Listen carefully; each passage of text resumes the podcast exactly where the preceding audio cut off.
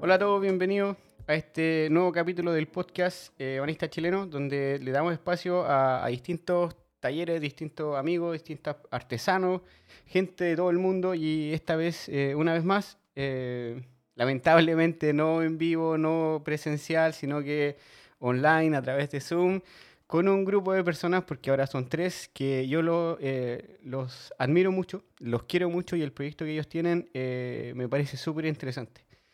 Sin más ni menos, eh, Casa de la Fusta, bienvenido a este capítulo. ¿Cómo están? Muy Hola. bien. Muy ¿Qué bien, tal? hola. Buenas noches, buenas tardes, buen provecho. No, no sé, depende de la hora A- que salga la o lo que lo escuchen. Sí, eh, este capítulo va a salir, estoy tratando de que salga los días viernes porque eh, por temas prácticos también para mí, como tengo un podcast también en sueco, eh, Mm. para que se me separe un poquito el, el- el tema. El podcast en sueco va los miércoles y el podcast en español va, lo- va los días viernes. Eh, los voy a presentar eh, en el orden que yo los veo en la, en la pantalla. Y a mi derecha vendría siendo, tengo a, a- a- Beatriz, Beatriz Faso. ¿Qué tal? Hola, buenas. Muy bien. Beatriz, primero partamos por ahí. Tú eres española, vives en Barcelona, pero tú eres de Andalucía. Exacto. ¿sí? De Algeciras, para ser más exactos. Ah, bueno. ¿Qué se siente trabajar con dos latinos? Uy, Uy, sí, esto ya me lo preguntaste. Pues bien, ¿qué se va a sentir? A veces se hace difícil cuando me ponen el, el río argentino día y noche, pero quitando eso, en general bien. Sí, yo, yo le voy un poquito a, a las preguntas al grano, porque, porque entiendo que lo- a- los andaluces, lo- lo- la gente más del sur de España, son más, son más relajados y por ahí creo que son más, un poquito más parecidos a, los a, los, eh, a los latinos. Eh, porque también entiendo que la gente un poquito más del, del- del norte eh, son un poquito más, más serios los españoles. Hasta donde yo entiendo. Generalmente es así, tampoco yo soy un prototipo de, de andaluza clavado. Ah, o sea, soy bastante seria, o así me consideran. No, yo, Pero te- Sí, yo- sí, Hay momentos en, lo- hay momentos en los que yo eh, me siento esa cercanía, más que con la gente del norte, sí. Ah, vale, vale. Igual yo, yo, te, yo te conozco, Bea, y a ti yo te he visto varias veces la cara llena de risa, pero cuando estás viendo muebles. Así que de, eso vamos a hablar un poquito. Eh, después, eh, justo abajo en la pantalla tengo a Jorge Centurión. Bien, acá, Sebastián, siempre dispuesto a charlar sin, eh, sin límites. ¿Sí? Así que si tenés tres, tres horitas, no hay ningún problema. Sí, Vamos yo- lo que quieras. la gracia del podcast, la gracia del podcast es que, que se puede poner en pausa y después se puede seguir escuchando. Así que igual podemos darle la- la- las horas que queramos. Eh, Jorge, ¿tú cuántos años llevas ya en Barcelona? Yo eh, en Barcelona desde el 2008, como 13 años. Mm, uf, que me, me haces hacer una cuenta extraña, pero del- Mm. hace desde el 2008. O sea que serán 11, 11 años, ¿no? Claro. 11, 11 años. Mm.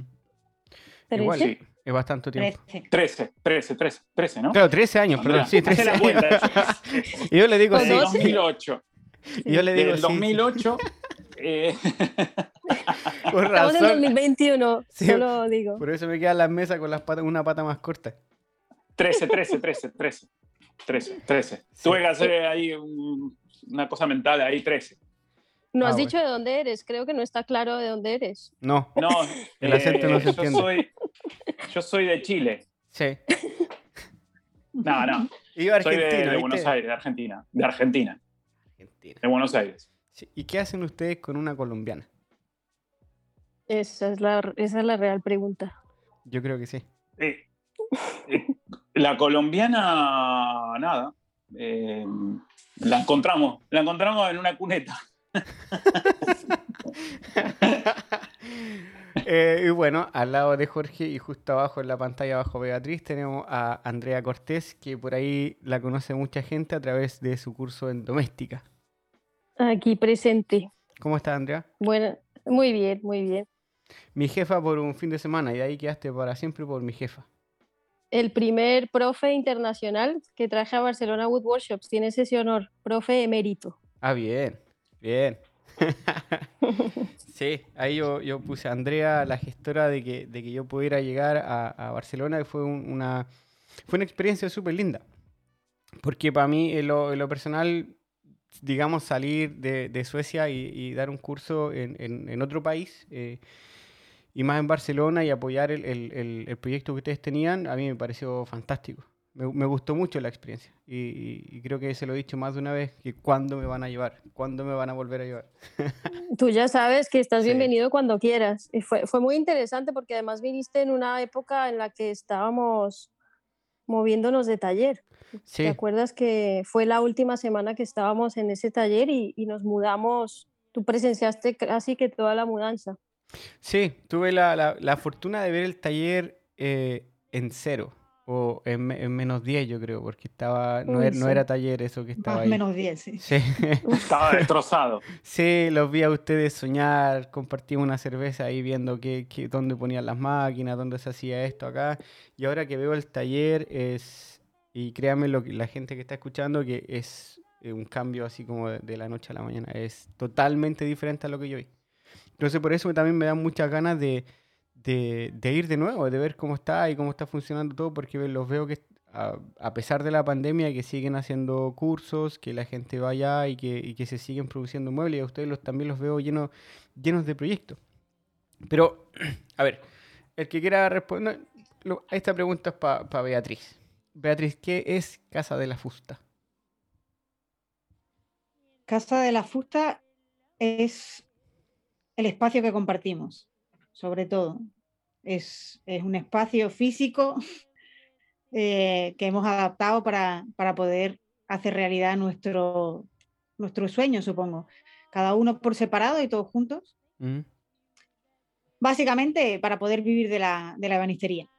Vale, entonces Casa y, de la Fusta vendría siendo el taller donde ustedes les ponen el todo el, todo el sí. empeño y, y, el amor que se ve en redes sociales. Y Barcelona Wood Workshops vendría siendo un espacio que ustedes abren en el taller para dar eh, cursos a, a, la gente, ¿no? Sí, exacto. Bar Barcelona Wood Workshops es un proyecto que nace dentro de, bueno, en realidad nace antes de que fuéramos Casa de la Fusta. Nace un poquitito antes de que, porque todos nos conocimos en un taller compartido que se llama TMDC. Eh, el taller compartido, bueno, el único taller compartido de, Barcelona. Nos conocimos ahí. Y justo antes, en un momento de quiebre, de que ellos se iban a ampliar a un lugar más, más grande, eh, ahí nace Barcelona Wood Workshops. En realidad, el primer workshop que hicimos, Jorge, el de la tabla de quesos, fue dentro de la estructura de, de TMDC. Y luego eh, esas vacaciones ellos deciden irse a un taller más grande y nosotros acabamos quedándonos en, en, en ese local, en, en, un barrio aquí en Barcelona que se llama Paulenó, con otros dos compañeros más que ya no hacen parte de Casa de la Fusta, pero en ese momento pues nos juntamos y le llamamos Casa de la Fusta.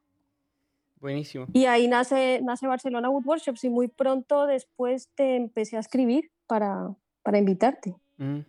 Sí, yo a mí me llamó mucho la, la atención de que fuera un, un, proyecto de varias personas y que todos estaban remando eh, para el mismo lado. Y que fuera eh, un taller que, que, digamos, ofrecía también cursos para, para, la gente en general. No tan solo un taller como para la gente que ya sabe un montón y que, y que se va a perfeccionar, sino que tratar de abrir las puertas a la gente que quiere aprender un poquito más o que simplemente quiere desconectarse de su trabajo, qué sé yo, de oficina o de lo que sea, pero ir a hacer algo, algo, algo pequeñito. Esa fue una estrategia de marketing casi completamente o de, o de mmm, como de potencial de negocio, porque es mucho más grande la cantidad de personas que pueden estar dispuestas a venir a hacer algo al taller, como le llama Jorge, carpintería recreativa, ¿Mm? a gente que quiere aprender. Entonces, eh, yo creo que fue más por ahí de abramos la puerta a de que se vengan a hacer experiencias de carpintería, no necesariamente para gente que quiera aprender y volverse carpintero, sobre todo porque también, o sea, yo personalmente me veía en un punto donde no podía enseñar demasiado, porque estoy aprendiendo y sigo aprendiendo. ¿No? Entonces, pero ¿qué podemos enseñar? ¿Qué podemos compartir de nuestro, de este oficio en el que nos hemos metido y queremos eh, seguir haciendo? Y que la gente venga y, y, poder, pues, volverlo un, un modelo de negocio Mm. sostenible para, para, para pagarnos el taller, que ese era el, el objetivo, digamos, cuando, cuando surgió. Quizá la, la, pregunta viene un poquito temprano ahora, pero yo sé que ustedes tienen como sus proyectos propios, pero siempre trabajan para el taller, para que cada uno, o sea, si, hasta donde yo lo veo, cada uno trabaja muy... Eh, ¿cómo, decirlo? De manera muy generosa, eh, trabajando para el taller, para, para, Casa de la Fusta, a través que sea de Barcelona Wood Workshops, pero para que esto dé fruto para los tres. Yo los veo a, los tres eh, tirando siempre para el mismo lado, como vamos que vamos, vamos que vamos. Yo, no sé, a veces veo que ustedes comparten videos de, de Jorge arreglándole una mesa extra a, la cierre banco para que dé un buen resultado o haciendo un, una plantilla para que, para que funcione de la mejor manera, pero que como a las 11 de la noche, qué sé yo, o, veo a Bea compartiendo, eh, eh, ahora que está trabajando con marquetería, compartiendo videos de cosas que no ha hecho una, sino que ha hecho 10, 15, 20 cajitas y tratando de dominar la técnica lo mejor posible para después eh, poder ir enseñándolo. Y te veo también a ti, Andrea, tratando de que eh, como usar la, la, la no, sé si la palabra es fama, pero la, la vitrina que te da doméstica para poder llevar gente a, a Barcelona Woodworkshops. Pero ¿cómo, cómo, ¿cómo lo ven ustedes? El que, el que quiera lo responde, pero ¿cómo lo ven ustedes? ¿En qué punto se, se abrazaron, se tomaron una cerveza y dijeron, sí, vamos los tres, le damos, y, no importa, no importa cómo sea, pero le, le vamos a ir dando los tres? No ha sido tan orgánico. todos los días. sí. Yo, eh, a mí me parece que lo, bueno es que nosotros tenemos, eh, digamos, puntos de vista distintos sobre cómo llevar las cosas, pero somos complementarios, en el sentido de que Andrea lleva una parte que, que por ejemplo, a mí me cuesta o que, no, que soy muy malo para eso, eh, lleva otra parte en la que es muy buena y nos complementamos, porque el tema es que eh, solo no se puede hacer. La idea esta de, tener un taller equipado y con todas las posibilidades que tenemos nosotros, eh, en este momento hubiera sido imposible si, hubiera, lo hubiéramos intentado eh, de manera individual, o por lo menos mm, no, hubiera sido más largo, hubiera mm. costado muchísimo más. Y mm, una cosa que sí que creo que lo explotamos muy bien en el sentido de que eso, que cada uno pone lo que sabe y lo comparte. Porque, por ejemplo, durante bastante tiempo venimos de, de, de, trabajos diferentes, ¿no? Andrea más, eh, al principio, antes de la carpintería, más por el lado de, las páginas web y todo eso. Eh, y Bea estuvo trabajando en una carpintería industrial y lo que hacíamos durante mucho tiempo, lo que hacemos es mezclar todo eso, ¿no? Yo estuve trabajando bastante tiempo con, con otros carpinteros y cualquier cosa que veía por ahí que la aprendía, yo a la tarde pasaba por el taller y decía, vi esto o lo otro, o vi cómo hacían esto, o cómo hacíamos lo otro. Y extraer y compartir y, y nada, y, y, probarlo. Que no hay nada mejor que poder aprender y después tener un, un taller donde aplicarlo. Mm. Y creo que esa es una buena fórmula para, para crecer o para mejorar. Y bueno, la idea es, eh, en principio, es potenciar, mm, potenciarnos de manera individual, juntándonos y potenciarnos como grupo también, en ese sentido. Yo, por ejemplo, lo que veo bueno es eso, de traer cosas de otros, de otros lugares. Somos visitadores compulsivos de talleres.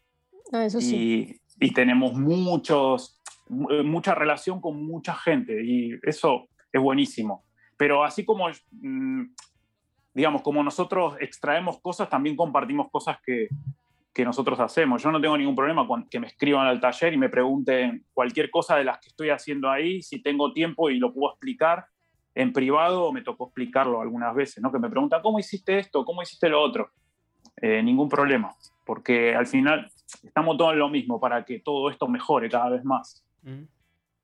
¿Hay más, más eh, talleres de, de, Barcelona que ofrezcan el tipo de, de, de workshops que hacen ustedes?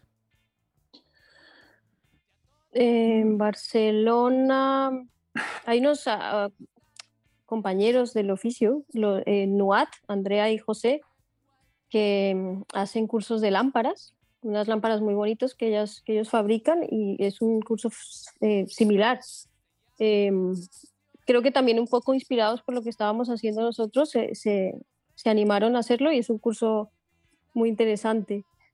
Luego TMDC sigue dando cursos, por supuesto, Em, de, otro, de otra índole, de, otros tipos, pero así como creo que como en plan em, carpintería recreativa, como lo, como lo llamamos nosotros, o, estos cursos cápsula en el que has, estás más enfocado en el objeto que en, que en una formación continuada, pues eh, creo que no, pero en Madrid sí, por ejemplo.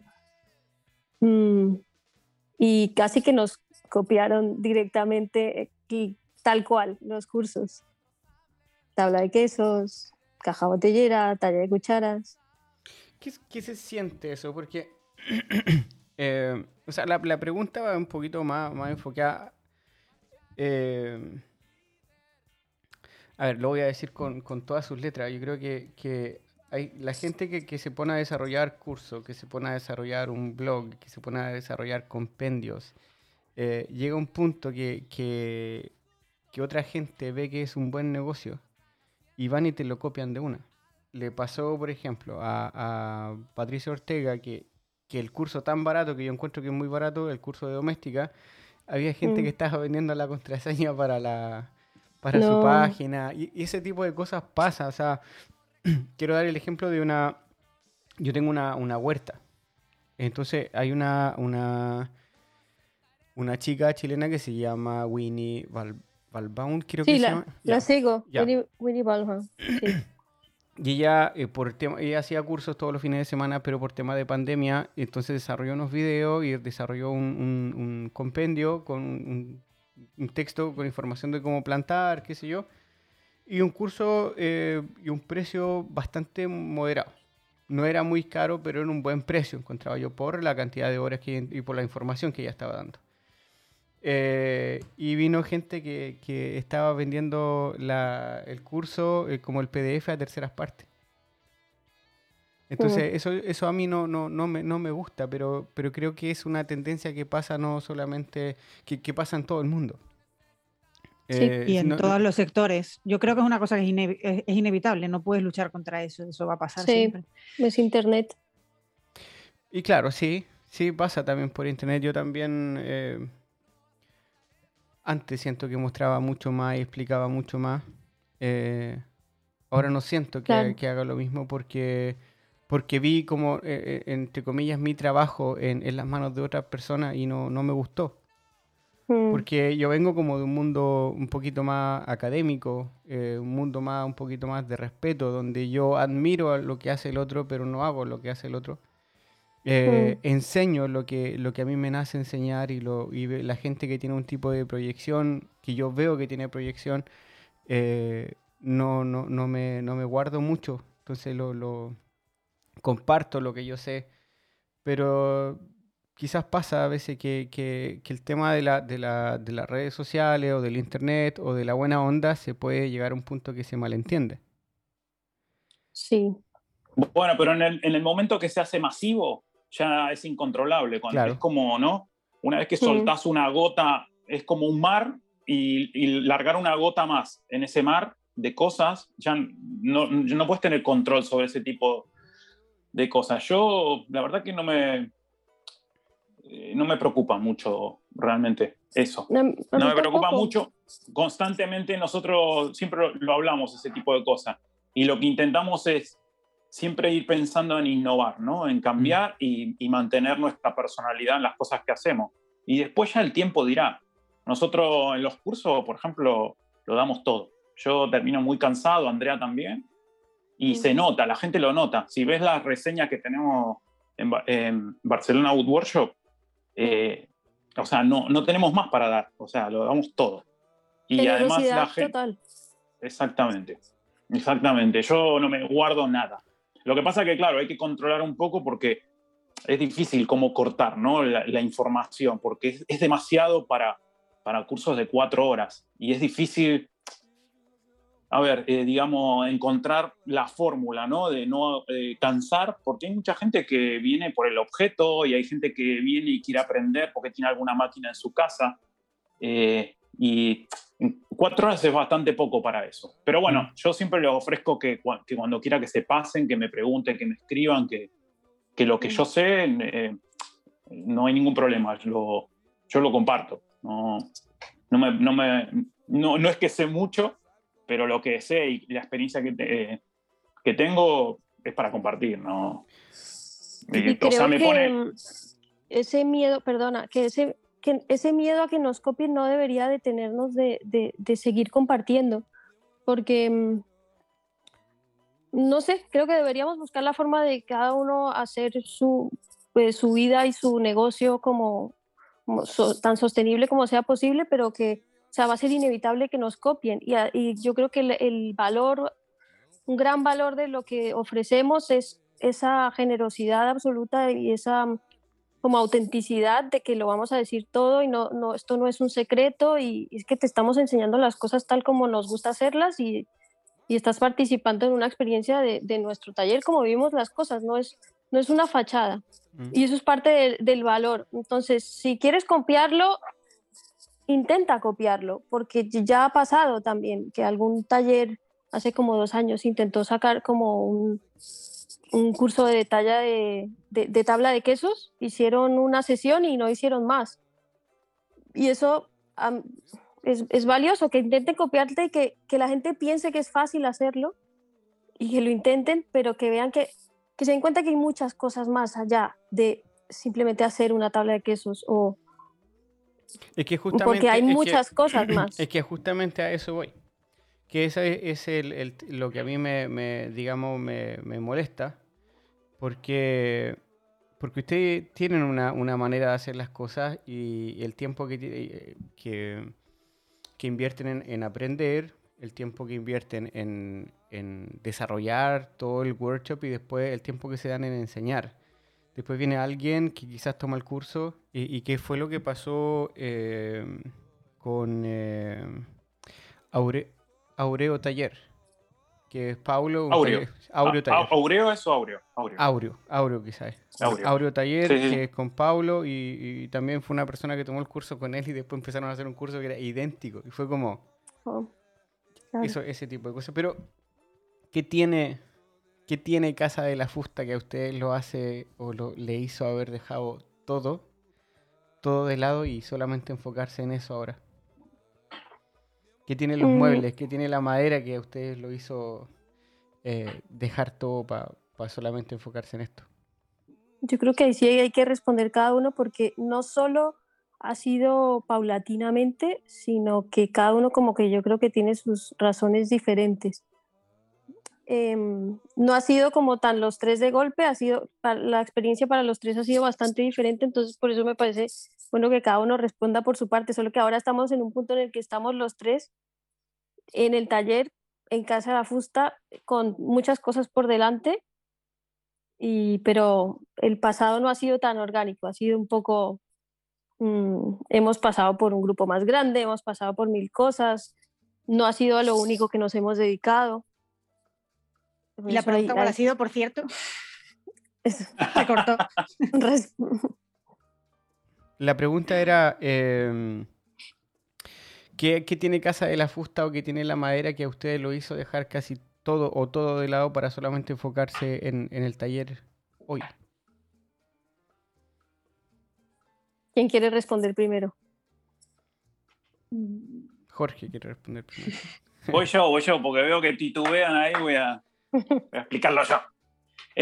nada, yo, eh, para probar, yo eh, estando en TMDC ya había eh, hecho algunos cursos, pero me, vi sobrepasado. Digamos, el, sistema de curso que, que, hice durante una época ahí en TMDC no, no me sentía cómodo, porque mm, eh, me, eh, digamos que se, salía de, los límites. La gente básicamente venía con una idea y yo, la idea era que yo les, los ayude, pero mm, la verdad que era muy estresante. Necesitaba eh, cinco soluciones eh, diferentes al mismo tiempo porque la gente venía con la idea de que era más fácil de lo que era construir cosas en madera y la verdad que era súper estresante. Además que soy muy exigente, yo que intento de que la gente que viene que, que aprenda y que aprenda a hacerlo como yo, que tengo más tiempo trabajando.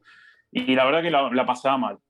Y nada, encontramos eso, la fórmula. Andrea se le ocurrió la idea de esto de, de, hacer el curso este y se fue amasando, ¿no? Encontrando la, la, beta, la manera de hacerlo recreativo y de que sea para todo público y con una limitación, digamos. O sea, un objeto em, y todo lo que hay alrededor del objeto. ¿no? Igual armar un curso es, complicado. Bueno, vos ya lo sabrás. La seguridad es súper importante, el que no sea aburrido, que sea divertido, y después el contenido, cuánto contenido, ¿no? Porque, porque en cuatro horas no puedes dar todo.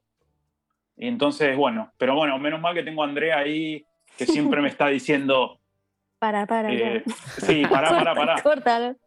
Claro, porque hay veces que me, dice Andrea, depende de qué grupo, ¿no? Pero dice a la gente, ¿qué más le da, ¿no? Que una fresa sea helicoidal o sea una fresa recta. Y claro, a veces yo no me doy cuenta y intento darlo y dar y dar y dar y por ahí al final se terminan confundiendo. Algunas personas me dicen, eh, no, no, te, me da miedo preguntarte porque si no me duele la cabeza. sí, sí. Algunas me contestan así. Sí, no, yo entiendo eso, pero es que, claro, al, que quiere saber más, eh, uno se da el tiempo de explicarle y obviamente explicar así como con, con detalle. Pero, eh, vea, si tú me puedes responder, es porque yo, cuando yo te conocí, yo te conocí aquí en Suecia. Y tú te diste un viaje solamente de, para venir a la, a la feria del mueble aquí en Estocolmo. Entonces tú ya querías ver muebles, ya, ya habías estudiado... Eh, ¿Ya había estudiado en España, ¿no? La formación profesional. Sí, eh, bueno, aquello fue un poco una coincidencia también, porque eh, ya había estudiado y estaba trabajando en, la empresa en la que estaba trabajando hasta hace muy poquito. Y, un compañero mío. Un paréntesis, justamente eso, yo te conocí y, trabajando. Y tenías como, ibas como en las tardes, eh, a, los fines de semana a, Casa de la Fusta, y ahora no, ahora es solamente Casa de la Fusta. Ya por fin, sí, al 100%. Sí. sí. Eh, pues te digo, eh, tenía un compañero en, ese trabajo que, exponía en la feria de, Suecia mm. y, me propuso ir, me, hizo una invitación y dije, ¿por qué no? ¿No? Ya me parecía interesante y justo coincidió que Andrea se había puesto en contacto contigo y que tú estabas ahí y pensé, ¿y por qué no? ¿No? Aprovechar y, y de paso te hago la visita no era tanto porque esa feria en concreto me interesara. Eh, está bien, me interesa y tal, pero fue un poco el, hecho de que coincidieran los dos, estas dos cosas. Eh, y lo de dejarlo todo y, dedicarse a esto, eh, no es tanto Casa de la Fusta como que también, ¿no? Como la madera. En mi caso en concreto ha sido un, proceso muy largo de, que, que todavía continúa eh, de encontrar la vocación, básicamente. Al final, eh, bueno, cada persona es un mundo, ¿no? Pero creo que está muy, muy mm, generalizado eh, aquí en España por lo menos que tú cuando acabas cuando acabas la escuela directamente te tienes que ir a estudiar a la universidad y yo cuando llegó el momento la verdad mm, tampoco sabía a qué dedicarme digamos que escogí un poco por lo que en aquel momento me gustaba, por lo que dentro de mi entorno consideraba que podía ser factible dedicarme en el futuro y en aquel, en aquel momento eran los idiomas y dentro de los idiomas pues la traducción me pareció más dinámico que, que no una filología, por ejemplo. Y escogí, estuve probando aquello, lo estuve haciendo y en aquel momento me gustaba, pero, pero no me llegaba a llenar del todo y tampoco sabía muy bien por qué. Eh, y, poco a poco, bueno, la historia es muy larga, he dado muchas vueltas y he ido cambiando mucho y, y, y al final, pues mira, como se suele decir, la cabra tira al monte y, acabé, acabé en el mundo de la madera. O sea, más que en el de la madera, eh, lo, que me, lo que me tiraba a mí era hacer, trabajar con las manos.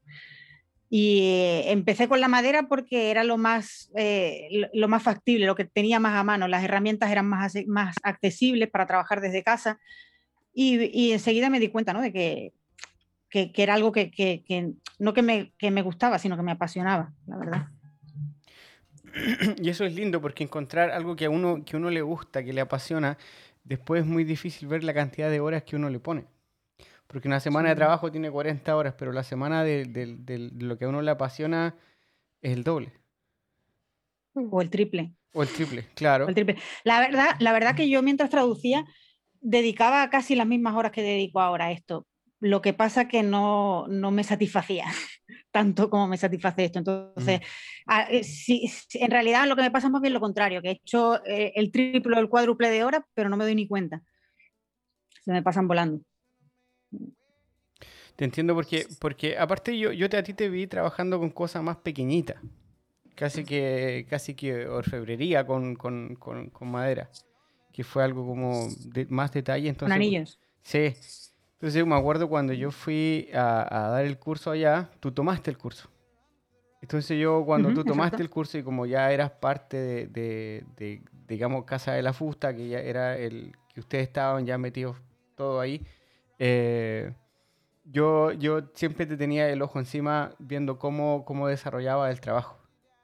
Entonces, eh, ahora me, digamos, me llena de orgullo me pone muy feliz de que tú hayas eh, desarrollado eso y que hayas ido avanzando, que vayas probando la, la, técnica de marquetería y que, y que, te haya gustado, porque eso como, como para, para el que enseña es lo más satisfactorio que hay.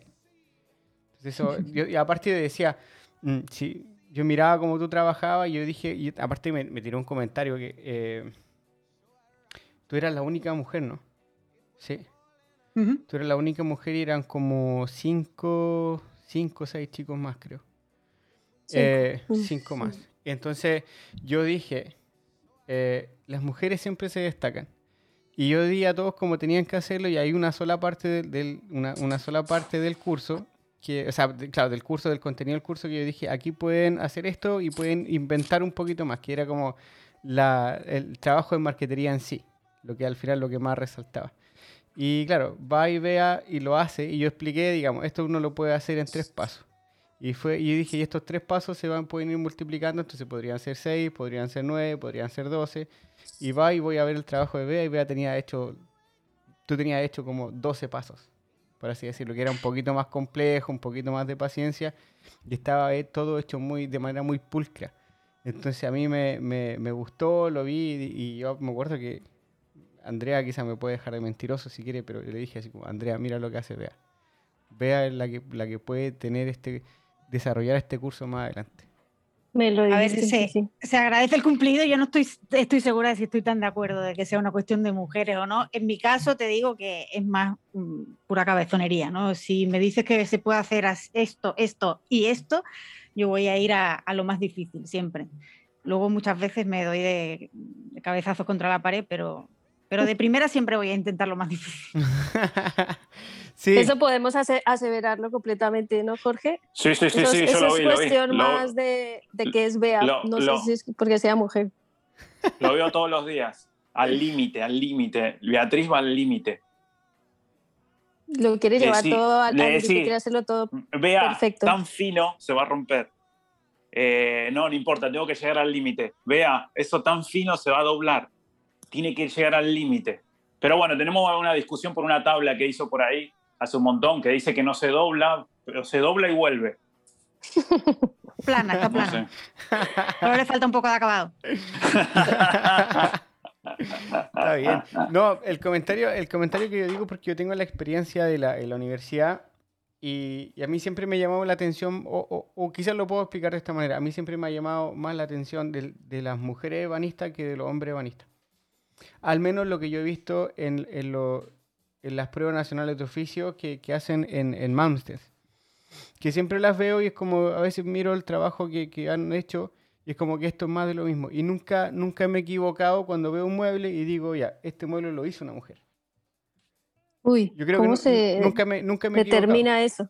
O sea, la, lo, por ejemplo, lo, yo he visto muebles de otras escuelas y lo he mirado y yo digo, ya, es- este mueble y pregunto.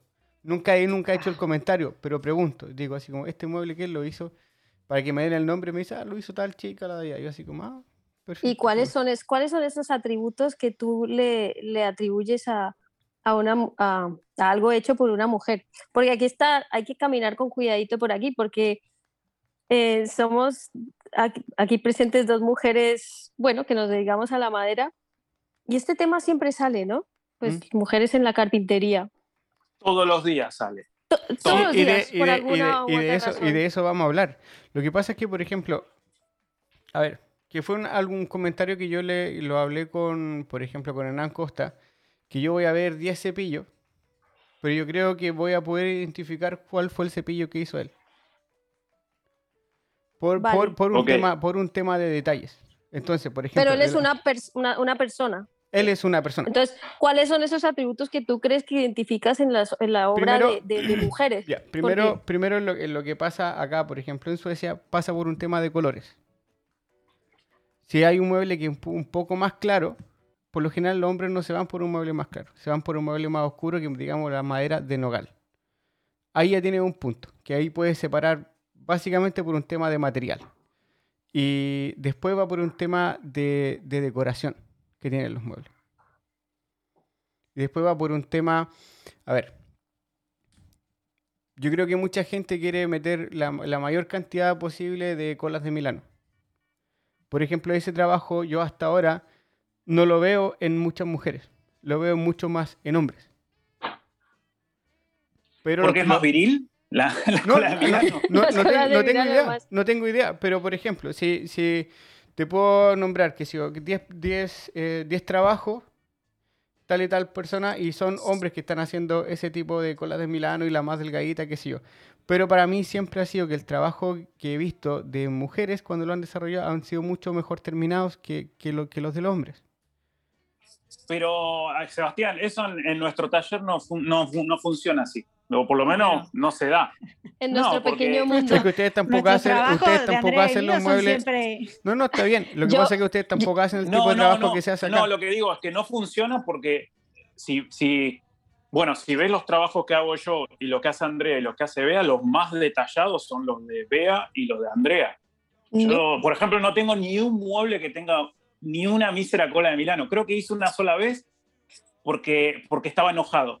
Porque Pero tú digo eres yo, más todos detallista. pero todos hacen cola de Milano y yo también voy a hacer. Y agarré una sierra y hice eh, pum, pam, pim, pam. Y digo, acá tenés una cola de Milano. Le hice un videito así nomás y por ahí estarán tiradas, pero es lo único que hice. Después no, no hago yo cola de Milano. No, no hay a encontrar. alguien- No, no, sí está bien, pero que le pasa que no. ¿Se no, entiende lo que digo, no? Que no Sí, sí, se entiende, pero es que en el taller yo no, creo no que. la vas a encontrar. Perdón, Y pero. vas a encontrar cola de Milano en, la- en- en las prácticas de Andrea, porque mueble, bueno, tiene algún mueble hecho también con cola de Milano, y en la de Bea. Yo Sí, espérate, es que, es que aquí te quiero a, a los tres, les quiero aclarar, sí. porque encuentro que ahí se pueden ir por las ramas, porque el comentario mío va básicamente de lo que yo estoy acostumbrado a ver aquí y básicamente en la universidad, donde tenemos, Claro, claro. Hay, clases, hay clases donde hay eh, 50% hombres y 50% mujeres, hay unas que hay más mujeres, hay otras que hay solamente hombres, y yo noto una diferencia por el tema de, de, ac- de acabado, de detalle del mueble, por un tipo de estética que, tiene, puede, que puede tener un mueble. Entonces, esos son los tipos de aspectos que yo, con los años, he ido como, eh, ¿cómo se dice? Eh, a simple vista puedo saber quién hizo un mueble porque le he seguido el trabajo o puedo saber identificar qué, quizá qué tipo de estudiante hizo qué tipo de mueble. Entonces, si voy mirando y que hicimos una vez el ejercicio en, en- en la universidad, fue que algunos muebles nos hablaban otras cosas. Hay una tesis con la que yo, eh, que, la, que yo fui gran parte de esa tesis, eh, como cómo entrevistar a un mueble y qué es lo que te, qué te puede contar un mueble. Y Mm. ese mueble en una encuesta de ciertas personas salió la pregunta, ¿quién hizo este trabajo? Más que fuera un nombre, fue que fuese, hubiese sido una mujer y qué formación tenía. O sea, ¿era hombre o fue, o fue eh, era hombre entiendo, mujer, entiendo, entiendo. Y, qué, y qué formación tenían? Entonces, en ese tipo de, de cosas se, se puede identificar.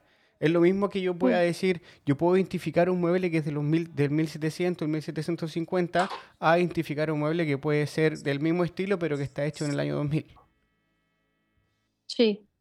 Ah, No, eso ah, es muy interesante porque, porque tienes, puedes ifi- identificar ciertos atributos o ciertas terminaciones o ciertas eh, elecciones de tonos o de contrastes de maderas o tipos de uniones o cómo acabas las uniones. Eso es muy interesante porque al final es tu marca como, como artesano, como artesana. A eso al final es lo, lo que buscamos, ¿no? Es con- encontrar un lenguaje en el que poder expresarnos y si ves todas las cosas que has hecho, que ha hecho Bea, tienen un mismo lenguaje y una forma de determinación y puedes identificar que lo ha hecho Bea. Bueno, si, si ves las cosas que hay en el taller. Em, y, y también con Jorge. Jorge es una persona súper detallista, eh, siempre va al detalle y le importa, aunque sea que no lo va a ver nadie, él va y lo lija y lo, y lo deja perfecto. Eh, o sea que en ese sentido, sí, claro que sí, cada uno como persona deja esos rastros y esa huella, ¿no? Como el, el- el libro último de este que habla sobre Krenov, no sé si lo has visto. Sí. Bueno, Leave eh, Fingerprints, o sea, dejamos nuestras huellas sobre la obra. Eh, a mí eso me parece completamente cierto. La parte en que eh, disiento un poco de tal vez de tu forma de verlo es que tenga que ver algo con ser hombre o mujer. Y no, no es cuestión de que te, no quiero atacarte con eso, pero si es un tema muy recurrente de, ay, mira, esto se nota que lo ha hecho una mujer porque es muy delicado, o se nota que lo ha hecho una mujer porque ha usado más colores. Pues yo creo que debemos terminar, sacar esas cosas de, de la discusión de una vez por todas, porque lo único que, porque no puede ser genético, no. Mm, estas cosas. ¿Por Eh, qué no? Jorge, Jorge es más delicado, yo soy, yo soy más vasta. O sea, las cosas Yo no creo que sea se una cuestión ge- genética, es una, es una cuestión de, de- o sea, de- de las circunstancias que te rodean. Al final, esa impronta que tú dejas eh, viene de, de todo lo que te ha influi- influenciado a ti. ¿Mm? ¿no? Y, y de todo lo que has vivido. Y depende de la. Y, y no, y no podemos tampoco obviar que cada vez menos o cada vez intentamos que sea menos así, pero, pero hay unas influencias en las mujeres y unas influencias en los hombres, creo yo. ¿Mm? Que no nos guste que sea así, pero de momento to- todavía existen y podrían ser detectables. Yo, yo personalmente no soy capaz de detectar eso que dices tú, pero, pero entiendo lo que dices. O sea, Yo, em, sí, En- entiendo lo que dice André lo- y siempre lo charlamos, ¿no? Y lo, que dice Bea, creo que sí, que al final uno lo, marcan cuando es muy chiquito, cuando le ponen algo celeste y a, y a la chica le ponen rosa, ya empiezan a diferenciar las cosas, ¿no? Que nosotros no tenemos la culpa de eso. Pero sí que mm, después uno cuando se empieza a profesionalizar, no sé si se puede separar por sexo ese tipo de cosas, sino que por historia, ¿no? De historias humanas de cada uno. Por ejemplo, no sé, yo soy detallista porque vengo del mundo de los, de los rótulos, en trabajar con láminas muy finas de colores y, y con cúter. Yo, por ejemplo, hay muchas cosas que lo hago con cúter que los carpinteros no lo usan. Yo llevo, au- aunque esté en una carpintería industrial en las que estuve trabajando, siempre llevo un cúter en el bolsillo. Todo lo corto con cúter. Pero porque es una deformación profesional, porque estuve 19 años trabajando con cúter, con colores, con láminas. No tengo problema, es una vivencia personal. Y no lo sé, también, no, quiero hablar por, por Bea o por Andrea, pero qué sé yo, Bea también está aprendiendo, lee libros y seguramente también quiere aplicar cosas que ve en los libros y probarlas y todo eso. Tiene más que ver con su historia, con su vivencia, que realmente con que, sea, que yo sea hombre y que ella sea mujer. Es, yo creo que es un, más un tema de historia personal de cada uno, de dónde viene, que realmente si, si tiene más sensibilidad o, o no la tiene porque, porque, porque hay de todo, hay de todo. Si vas por ahí, hay de todo. No lo sé, Sí. da la casualidad de que sí que hay menos chicas que se dedican al, a la carpintería o son menos visibles. Porque es normal, Y- pues porque venimos de, de- de un sistema patriarcal en el que ciertos oficios se, a- se asocian a los hombres. Es completamente normal, no podemos esperar que cambie de la noche a la mañana. ¿Qué podemos hacer? Seguir trabajando y ser referentes para otras niñas eh, y Ese- personas Ese que, que- que vayan creciendo. Ese es justamente un tema que, que- que- yo quería tocar con ustedes, pero quería, eh, acla- no sé si decir aclararle una, una cosa, pero contarle una cosa, que por ejemplo las postulaciones que se hacen a Malmstens se hacen sin nombre y se hacen sin foto. Mm. La gente que postula, las postulaciones cuando se les presentan a los profesores, a la gente que está, porque para la- el tema de postulación se tienen que mandar todo marcado, con su nombre obviamente para que no se vayan a traspapelar, pero cuando se le presentan a los profesores no hay nombres, no hay fotos, no hay nada. Se le presenta solamente un portafolio y a partir del portafolio es donde pueden, pueden eh, eh, elegir a, a qué personas van a entrar a la universidad. Me parece bien, para evitar el prejuicio. Exacto. Exacto. Entonces, por eso, te- por eso digo, yo sé que cada persona tiene una historia. Yo sé, yo eso lo entiendo, lo entiendo perfectamente que cada persona tiene una historia. El mueble mío, el mueble que se llama Esther, ese fue un mueble que, que, que todo el mundo creía que lo había hecho una mujer. Porque es un mueble diferente. Ahora ese mueble lo diseñó una mujer. Pero ese mueble lo hice yo. Y el mismo concepto, el mismo tipo de mueble, también lo diseñó un hombre, porque yo trabajé con dos diseñadores. Y el diseñador hombre se fue por otro lado. Que él quería que yo hiciera cosas mucho más técnicas. Y no me preocupara tanto por la historia y una estética. Y eso fue lo que a mí Mm. me cautivó de la historia que Julia me estaba entregando a mí. Que- y, a- y aparte que ella había tomado toda la historia que yo, que Julia estaba contando del mueble, era la historia que yo le había contado y la historia que yo quería que el mueble tuviera. Entonces eso fue el, el trabajo en conjunto que a mí, que a mí me encantó. Pero bueno, la, la- lo, lo que justamente yo quería eh, hablar con ustedes, porque ustedes son eh, dos mujeres y un hombre que hoy constituyen eh, Casa de la Fusta. Y hay un- un- una historia muy particular que yo, que yo lo comenté con ustedes, pero hay una chica, yo eh, también tengo un podcast en sueco, eh, y en ese podcast entre- entrevisté a una chica que se llama Pernilla Blixt.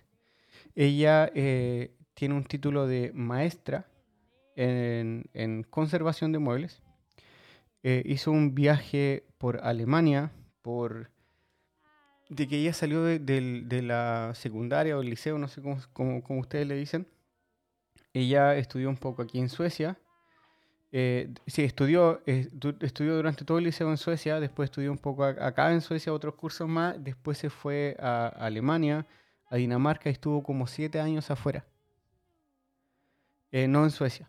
Estuvo viviendo, Mm. estudiando de distintas maneras, con becas por aquí y por allá.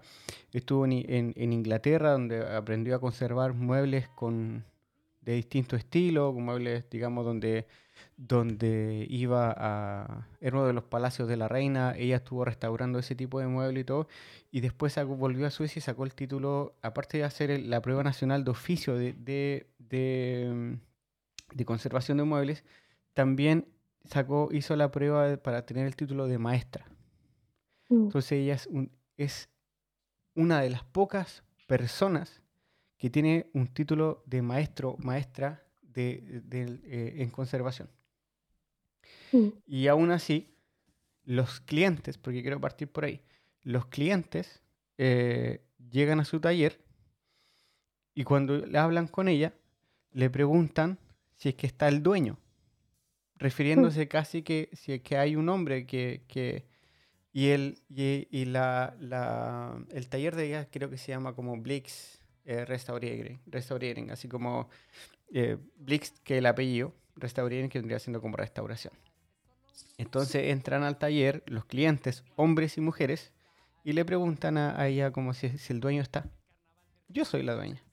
Y ella Me tiene, suena familiar esa y- historia. y ella tiene un, un- un colega, un hombre, que, que trabaja uno o dos días a la semana para ella, la ayuda en el taller y, y la gente que entra se dirige a él no se dirige a ella. Entonces ella tiene un trato con, con, con esta persona que no me acuerdo cómo se llama él, pero el trato que, que ellos tienen es que cuando llega la gente, él se va. Él se va, ni si no, no hace como contacto de visual con ellos, nada. él, de hecho, llega a entrar un cliente y él se va. Para que ella pueda, digamos, llegar a un punto de que, que la gente entienda que nosotros también, ¿por qué no voy a poder ser la dueña de todo esto? Porque es un tallerazo gigante, bueno y súper lindo. Y, ella es buenísima, tiene un, título de maestra. ¿Cómo lo, ¿Cómo lo viven ustedes? ¿Cómo ha sido el, desarrollo para ustedes? A mí me pasó exactamente lo mismo, ¿Mm? exactamente lo mismo que, que, dices.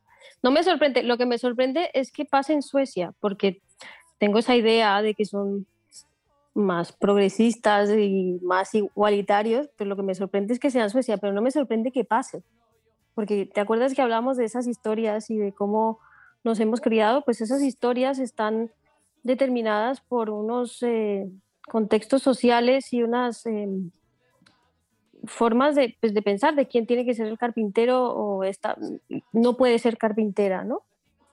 No podemos culpar a las personas, porque las personas se han criado como se han criado. Yo también llegué a tener pensamientos así, por, por eh, cómo me crié y dónde me crié.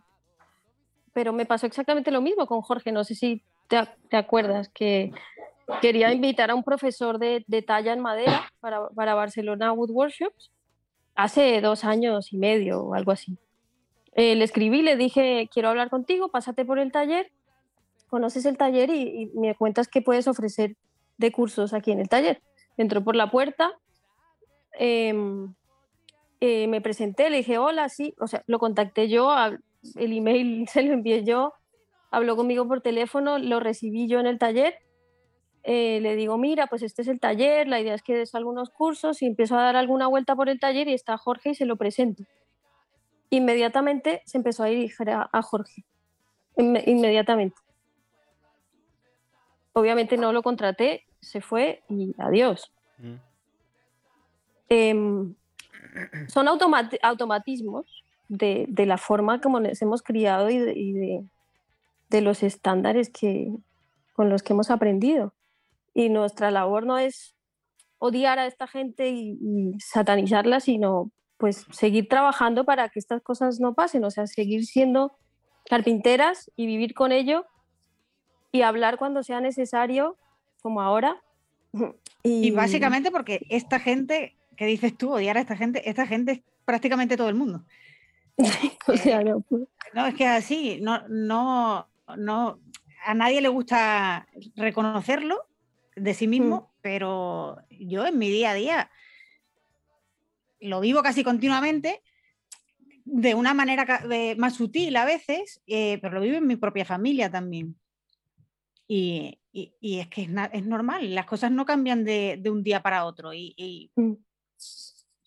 lo único que, para mí, lo único que podemos hacer es, ya está. Yo, yo no le doy importancia. Yo, eh, bueno, siempre que no sea un, episodio grave, ¿no? Pero eh, yo prefiero seguir haciendo, seguir trabajando, seguir siendo carpintera y ya está. Y si eso sirve de ejemplo para alguien, pues genial.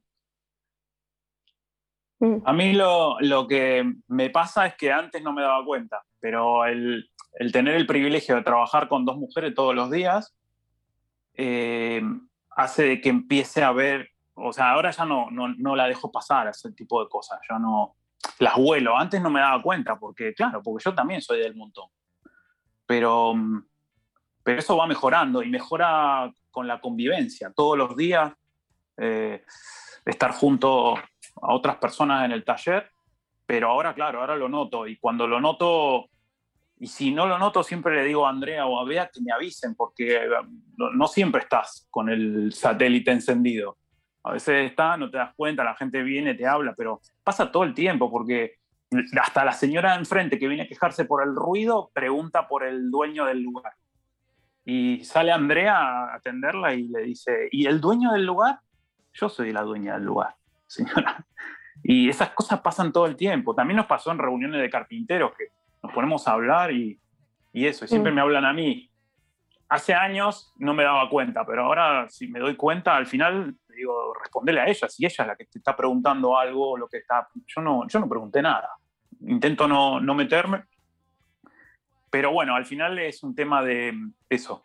Eh, creo que la manera de combatir ese tipo de cosas es con el ejemplo y, y marcarlo, hay que marcarlo para que la gente se acuerde de ese tipo de cosas. No sé, no, no somos perfectos, yo también probablemente meto la pata. Y mis compañeras me lo dicen. Y, y nada, y retrocedo y nosotros nos reímos porque nosotros tenemos confianza, pero intento no, no, eso, aprender de eso, de cada cosa, aprender de a poco. Eh, y bueno, me queda un montón de camino por aprender, porque yo vengo de, del montón también. Pero la verdad que es una buena, es una buena experiencia. Y la manera de combatir eso es eso, conviviendo. Conviviendo e intercambiando. Intercambiando, dando el ejemplo, siempre que se pueda. Y, y ya está. Cuestionándose. Creo que. Yo también vengo, vengo de Colombia. Yo, yo- o sea, yo vengo de Colombia, que es una sociedad bastante machista.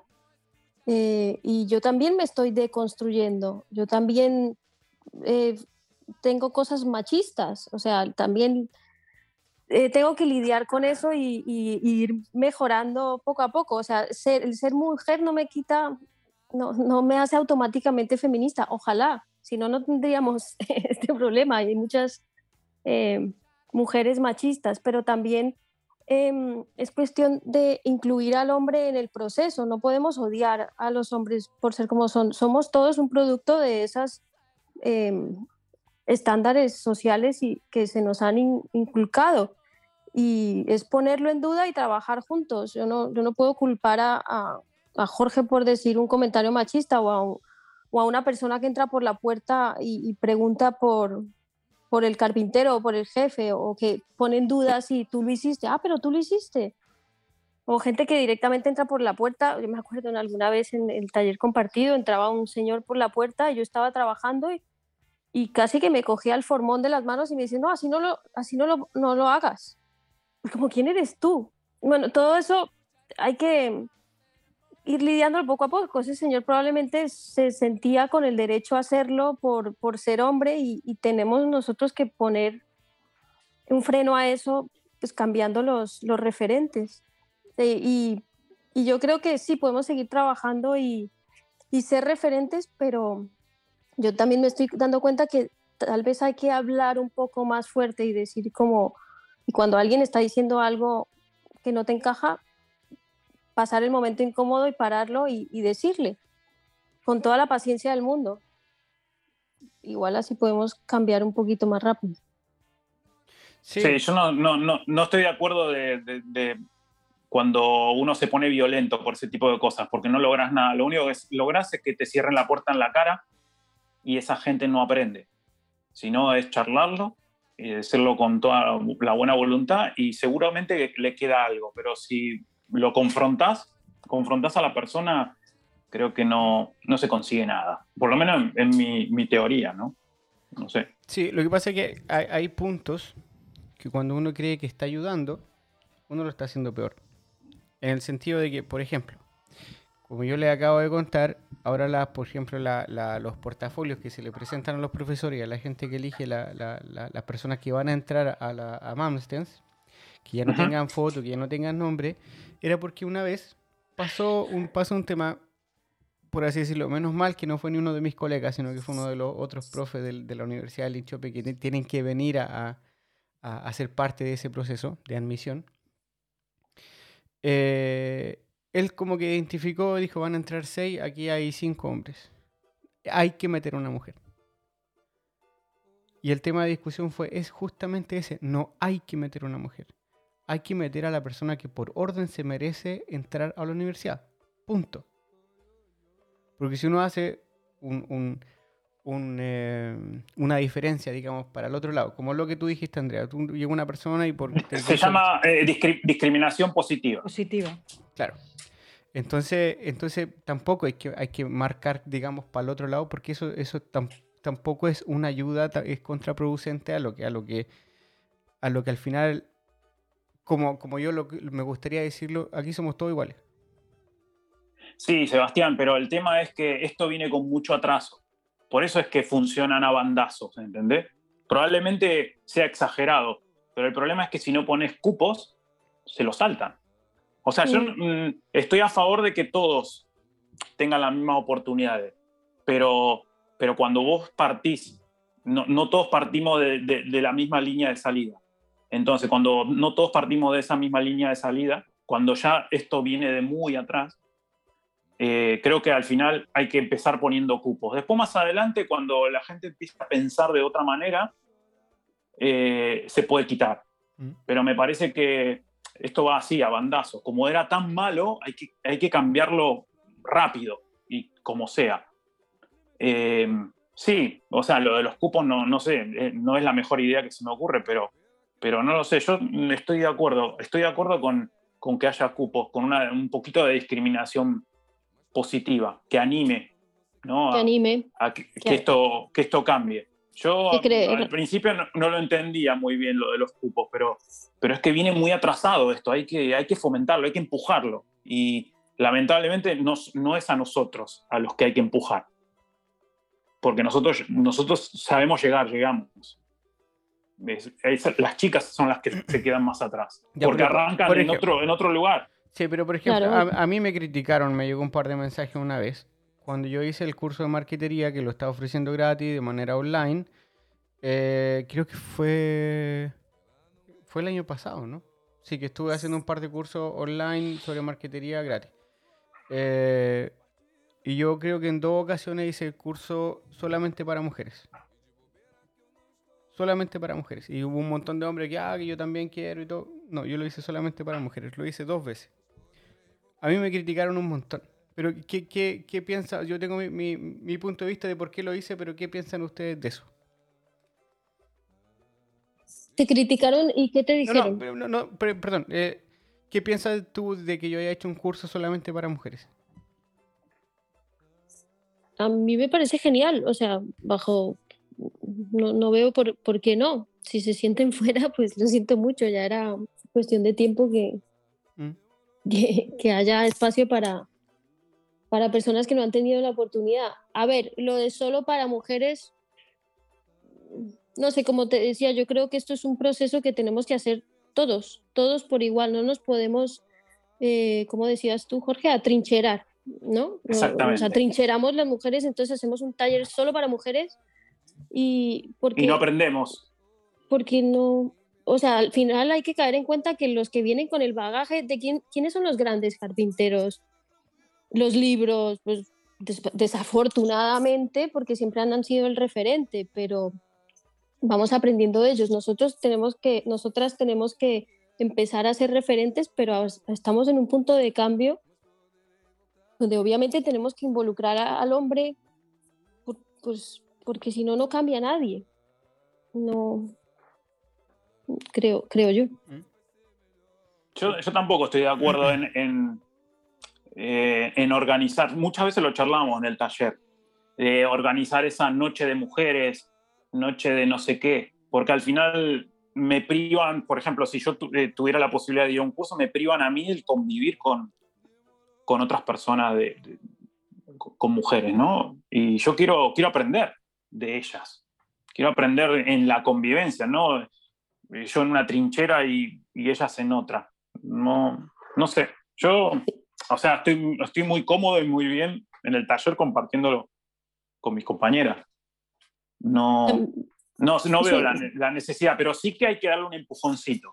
O sea, lo, que me, lo que me pasa es que me cuesta gastar energía en, en enseñar o fomentar o eh, creo que en ese sentido soy más pasiva. Yo prefiero simplemente hacer lo que a mí me parece que me sale natural. Y si para otros no es natural que una mujer eh, practique la carpintería, pues que vean cómo la practican, ¿me entiendes? lo, único que, lo, mejor que puedo hacer yo, desde mi punto de vista, es, practicarlo, porque para mí es natural, es, yo digamos que me he liberado en ese sentido de esos prejuicios. A mí me gustaba hacer esto y me puse a hacerlo. Eh, sí, claro que tenemos un montón de conversaciones en el, en el taller y fuera del taller y eh, siempre surge, como ahora, ¿no? Estamos teniendo esta conversación pero mm, a, mí me, me agota, la verdad, tener que estar explicando todo el rato y tener que estar hablando del tema. Mm. Sí, sí, sí yo, lo, entiendo. Sí, es que pasa que para mí es un tema que, yo quería tocar y darle, darle un, espacio para, hablarlo, eh, porque me llamó mucho la atención cuando, cuando Pernila me lo comentó, que, que siga, pasando, que, siga pasando aquí en Suecia. Entonces, primero pasó por un tema de, darle un espacio de, hablarlo, porque yo sé que en Chile también cuesta. Yo, yo también tengo amigas que tienen sus talleres y les cuesta mucho abrirse un espacio. Ahora,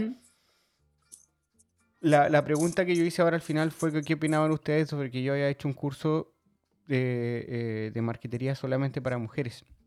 La crítica que me llegó fue que fue principalmente de, hombres, de que, de que lamentablemente, de que por qué las mujeres y al final ellas no van a ejercer.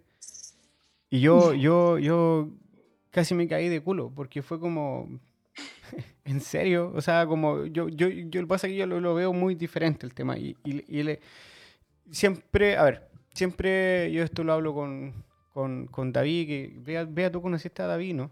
Cuando, cuando, sí. sí David eh, Paredes Bielman redes sociales. Él eh, un buen amigo mío y siempre lo... lo, lo, Hablamos siempre con ese pibe nosotros.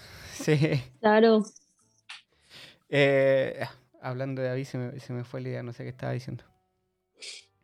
Sobre las críticas que te hacían a. Sí, sí claro, sobre, sobre las críticas y todo, y al final que, que, que, el curso, o sea, primero que me decían como que las mujeres no iban a ejercer, y a mí me, me parecía muy mal, muy mal que sea así. Y, y, por otro lado, cuando me decidí a hacer un curso solamente para mujeres, fue. Ah, eso, eso es lo que iba a decir. Yo siempre le digo a David, yo trato siempre de ir, de ir cinco o diez pasos más adelante de, de lo que estoy haciendo hoy.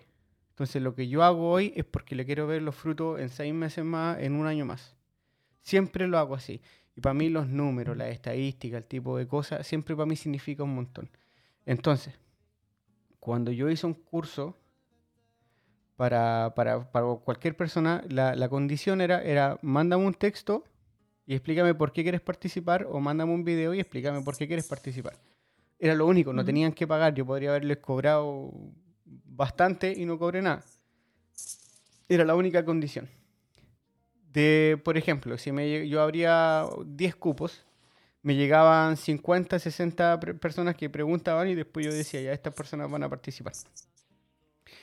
De esos 60 personas, yo creo que 5 eran mujeres. Entonces me parecía muy poco. Y cuando yo hice el, el curso solamente para mujeres, aparecieron todas. Y fue un comentario que yo hablé con ellas y dije, ¿dónde estaban? Ustedes siempre han estado ahí, siempre han, querido tomar el curso, ¿por qué no hablan? ¿Por qué no me hablaron? ¿Por qué no me dijeron que querían tomar el curso? No, es que, es que pensamos que a los hombres que, que, quizás son mejores les podía... No, sea, mm. por eso hice esto y lo hice dos veces y porque quería hablar con ustedes. Ustedes es hora también de que tomen el lugar que se merecen estar y, vayan para todas partes, porque así, así, de mi punto de vista, así tiene que ser. Entonces, lo, eso... lo que estás diciendo es que hubo más candidatas. En el momento en el que anunciaste que el curso sería para mujeres, hubo más candidatas sí. que, que, antes de hacerlo. Sí, o sea, eh, en resumen, cuando era, cuando era para todos, habían cinco mujeres de 60.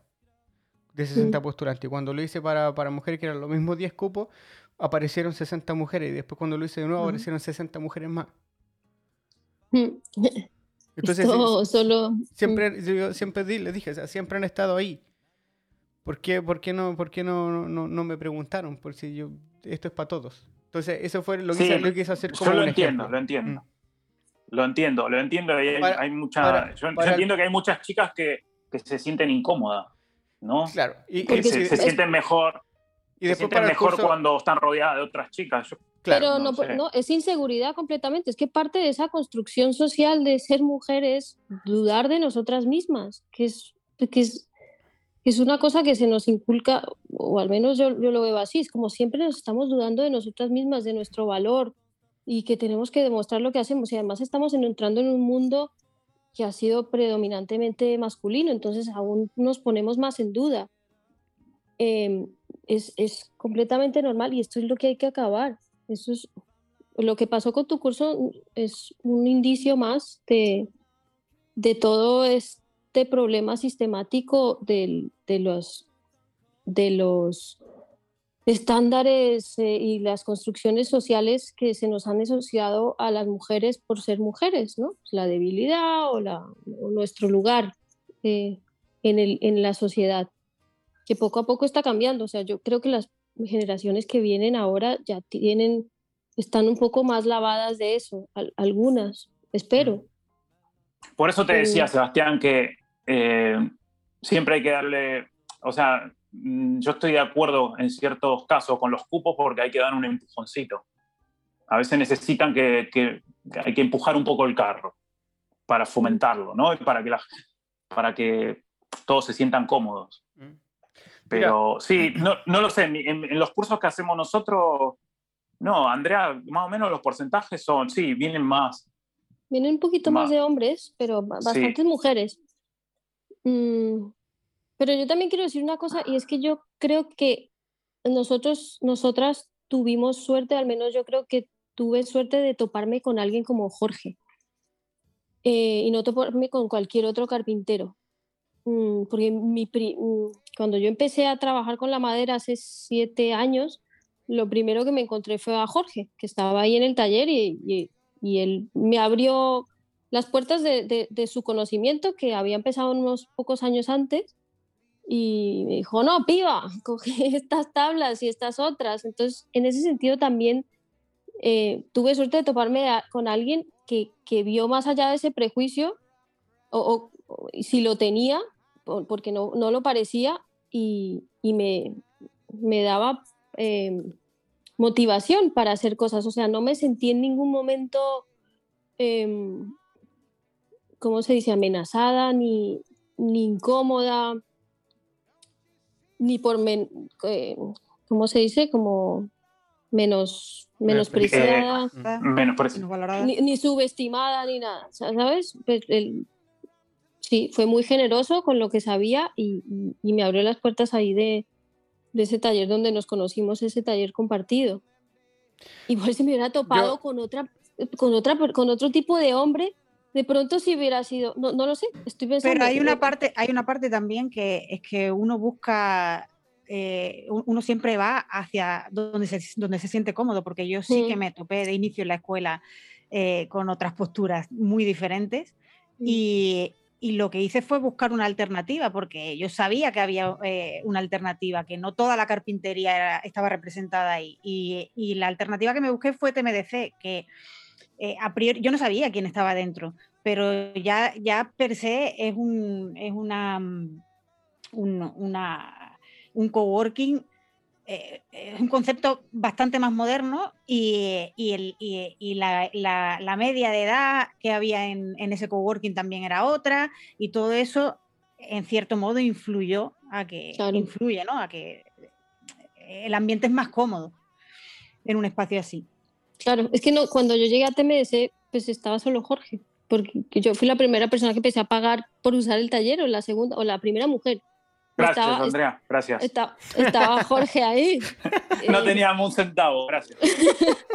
Jorge trabajaba para, para ellos. Y en ese cuartito de 5 metros, es que era muy chiquitito, ahí empecé a hacer mis, propios, mis primeros proyectos y pues fue Jorge la primera referencia que tuve de, carpintería, aparte de, de, mis maestros de YouTube, de, de Paul Sellers y estas, y estas cosas, ¿no? Pero de primeras, de lidiar con alguien, pues, pues fue Jorge. Y claro, después empezaron a llegar otras mujeres del taller y eso pues, llegó Bea, llegó Susane, otras eh, Big otras, otras mujeres al taller. La mesita azul. Más, acompañada. Y todo empezó con la mesita azul, sí. Mm. Yo de verdad que le, doy las gracias porque, porque podamos hablar abiertamente y discutir este tema también abiertamente. Yo tengo una pregunta eh, para Bea, pero me surgen, me surgen un montón de ideas. Eh, loco, ¿por qué le preguntas todo a Bea? Loco, preguntanos a nosotros también. No, no, a Bea, solamente a Bea. A ver si se trata de Bea más el agregado, el, más el agregado de Jorge con Andrea. Eso aprendiz, eso aprendiz, está perpetuando su, conocimiento de la marquetería y las cajitas. no, no, pero es que... Eh, es que me, es un pequeño saltamontes. no, lo, que pasa es que, eh, hablando de temas de oficio, pero quiero, quiero partir diciendo esto, que, para mí no, no, hay, no hay un oficio que diga este oficio es de hombre, este oficio es de mujer. Quiero eh, partir por eso. Pero, pero históricamente han habido cambios cuando eh, los, algunos oficios han sido dominados por hombres o por mujeres.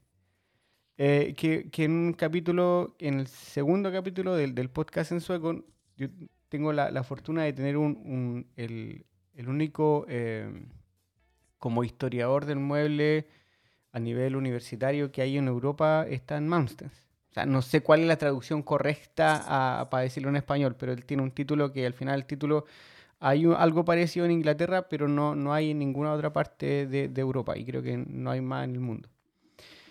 Entonces también le hice una, pregunta como ¿qué, ¿qué, rol tenía la mujer eh, casi históricamente eh, dentro de los oficios, que es un tema que, que, si todo sale bien, en uno de los próximos capítulos que, que vienen vamos, es algo que voy a poder tratar con una chica que, que, estudió esto, entonces me va a poder contar de definir qué son los oficios y todo eso. Pero, eh, a ver, en Suecia, antiguamente el hombre, digamos, era el que salía a trabajar y los oficios que, eran como más dominados por mujeres eran los oficios como eh, textiles, de bordados, hacer telas. Y dentro, por ejemplo, en ese tiempo se construían muchos muchos barcos y ahí el rol de la mujer era prácticamente cocinar y preocuparse de las telas. Básicamente eso. Em, y después, durante los años, hubo oficios que eran dominados por hombres, como la, peluquería, que antes eran solamente hombres, ahora son, la gran mayoría son mujeres. Y sigue un prejuicio que ya va para el otro lado de que el hombre que hace ese oficio hoy quizás puede ser amanerado, puede ser homosexual, qué sé yo. Fue un tema que me, lo, comentó él. Eh, un tema de prejuicios. Ahora, también el de tapizado. El de tapizado antes eran hombres los que, los que tapizaban muebles. Hoy en Suecia el 98% es solamente mujeres. Y de los porcentajes que nosotros dominamos en la universidad, de los últimos 15 años, han sido solamente dos hombres que han estudiado eh, tapicería de muebles en Malmstens. Tres, perdón, tres. El resto solamente mujeres. En Chile, cuando yo fui allá, eh, estuve... Eh, esta historia me la, me la contó Álvaro ah, Romero, creo que el apellido, pero Álvaro que tiene como una escuelita de, de, greda en, Pomaire.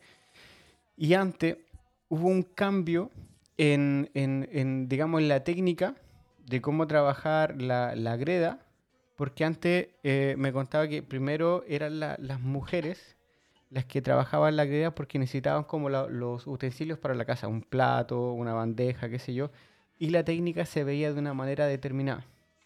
Después vino, creo que se llama torno, que es como donde, donde trabaja la greda, pero uno le tiene que dar con el pie, no es automático, sino que es eh, uno, mismo levando. Y cuando se creó eso, creo que fueron más los hombres los que trabajaron la greda y no las mujeres. Y la greda la trabajaban siempre un poco más, más gruesa, un poco más tosca porque se preocupaban de que, de que fuera más rápido eh, la manera de producir para poder vender. Eso. Eso es una de las cosas que, a mí me llamó mucho la atención, partiendo por eso, de que no, creo que haya un, un, oficios para hombres y mujeres, sino que, los tiempos también van cambiando. O que las lo que pasó con la greda, a mí me llamó mucho la atención que, que él me lo haya mencionado, que el trabajo de las mujeres era más delicado que el trabajo que al final terminaron haciendo los hombres. Y creo que, que, ahora son muy pocas mujeres. Me puedo equivocar y, y, ojalá que alguien me corrija, pero creo que ahora son muy pocas mujeres que trabajan en esa ciudad en Chile que trabajan con la creadora. Creo que son la mayoría son, son, son hombres. Mm. Vea, la pregunta que yo, que yo te tenía a ti es que tú estás estudiando muebles, la historia del mm. mueble. O, o, cómo se llama cómo se llama el curso que tú estás eh, estudiando ahora en Barcelona bueno, sí, ya acabó. ¿Mm? Eh, así se llama, Historia del Mueble eh, hasta el siglo XIX. Del mueble europeo, ¿Mm? o occidental o algo así. ¿De qué se, trataba ese, curso y dónde, dónde se impartía? este año se impartió online por el tema del COVID. Mm. eh, y en años anteriores se impartía en, en- en el Museo del Diseño, aquí en Barcelona. Ah, bueno. Este año ha sido, ha sido online y una parte presencial, había, eh, hicimos visitas Mm. a, a distintos a espacios aquí en Barcelona que tienen colecciones de muebles de esas épocas. Un poco pues, para ver in situ, ¿no? Todo lo que nos iban explicando. Y consistía, pues literalmente, en la historia del mueble, ¿no? E- Es, un recorrido por, em, eh, por, por, mm, la historia del mueble, sobre todo, sí, principalmente occidental, principalmente de Italia, Francia, Inglaterra, bueno, los que fueron en aquella época los que marcaban un poco tendencia, ¿no? A nivel más ornamental. Y se centra mucho en la ornamentación, más que en la, en la técnica y en la, en la, en la ebanistería, o sea, en la, en la fabricación, digamos, en las técnicas constructivas, aunque también toca algo de eso, pero sobre todo, sobre todo se centra en la parte ornamental. ¿Crees que eso eh, sea algo que, que te pueda, o sea, cómo, cómo lo, después que ya pasaste el curso, sientes algo que, que, que necesitabas saber, que ahora te nutre más para tu trabajo y que puede hacer un aporte grande para Casa de la Fusta? Para mí sí, a ver, yo mm, e- el curso es, es, es muy compacta, está muy compactado, es mucha información en muy poco tiempo. Entonces, lo primero que siento es que, que, que me falta tiempo para asimilar todo lo que, Mm. lo que hemos aprendido, pero algo al final queda, ¿no?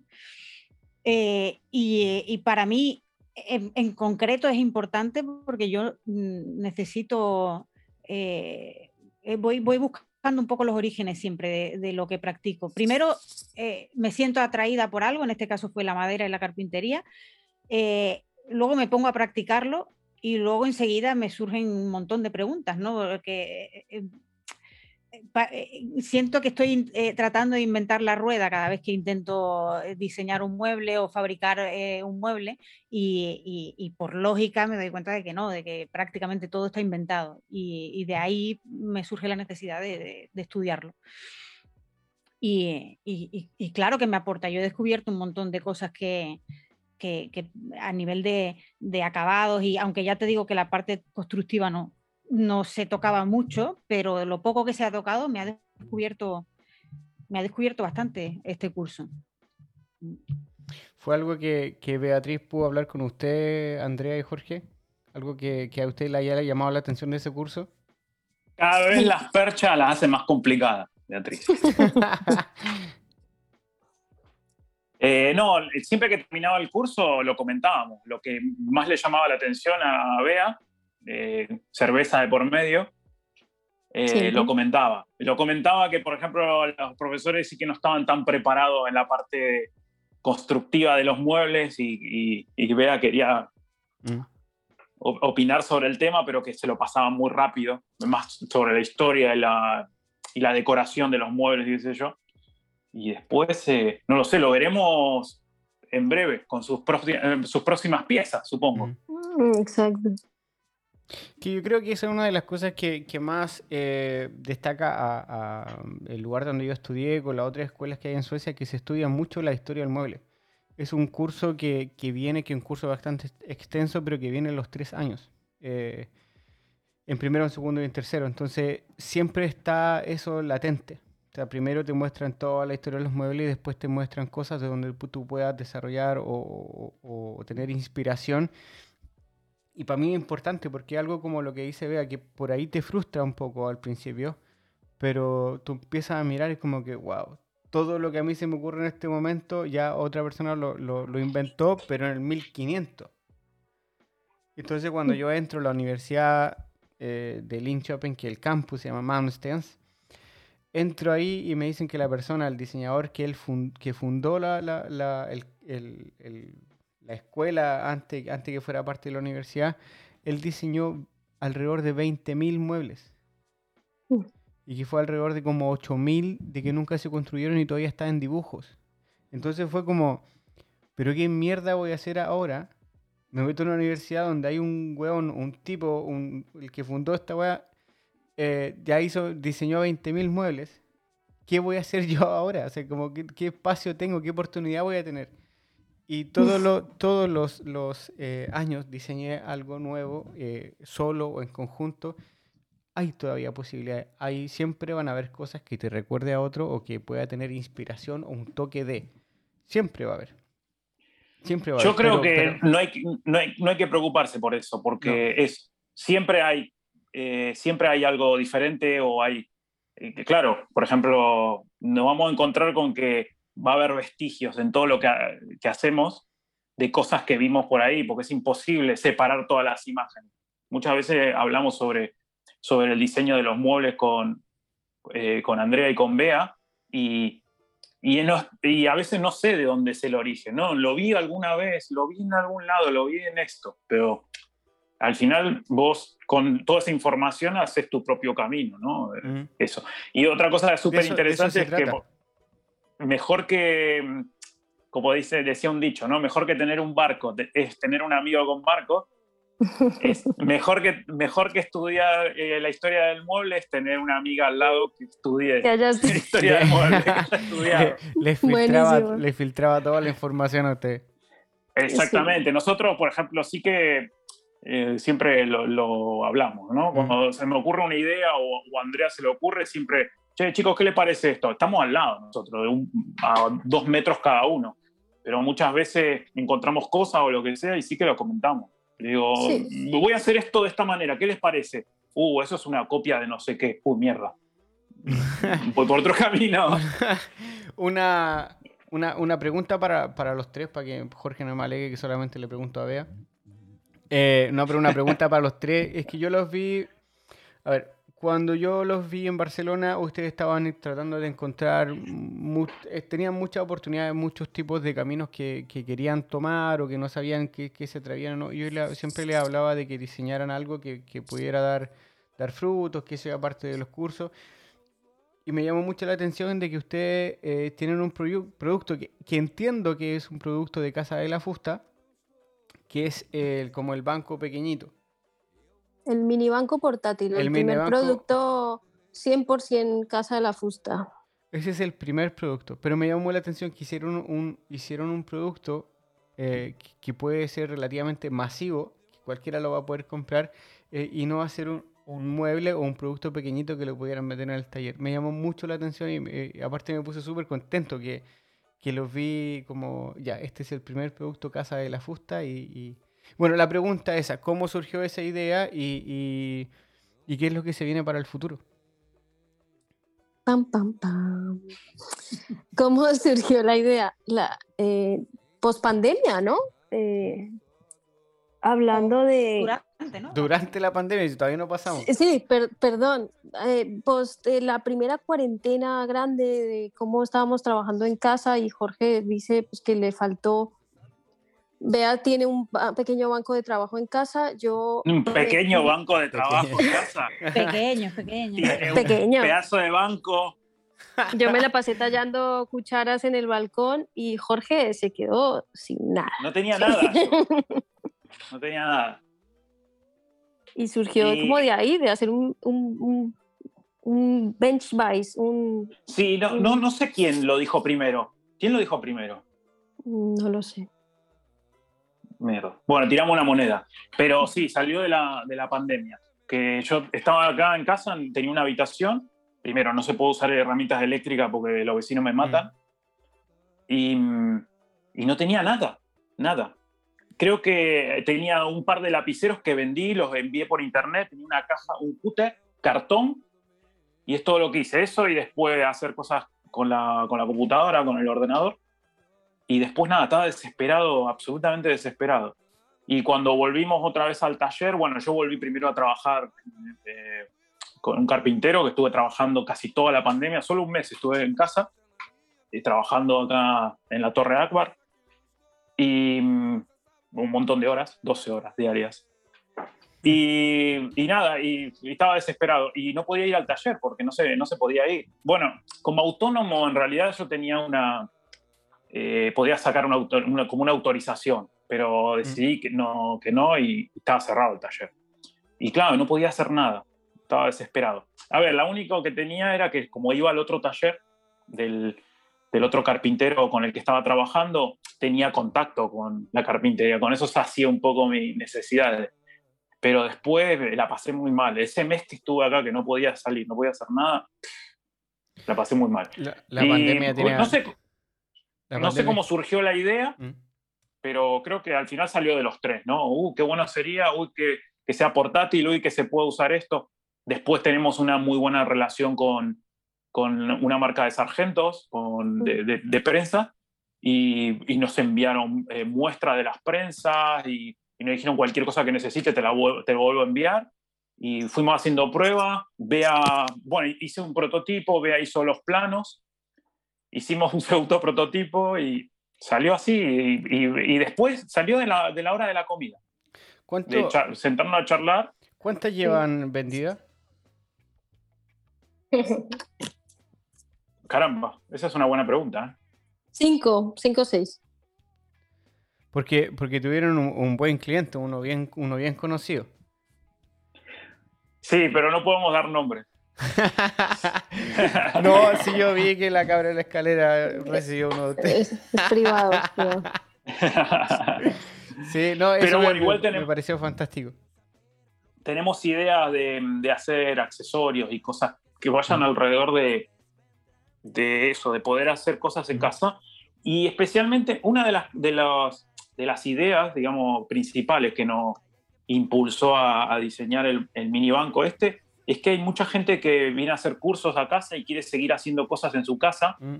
y que no tiene cómo, cómo trabajar en casa, ¿no?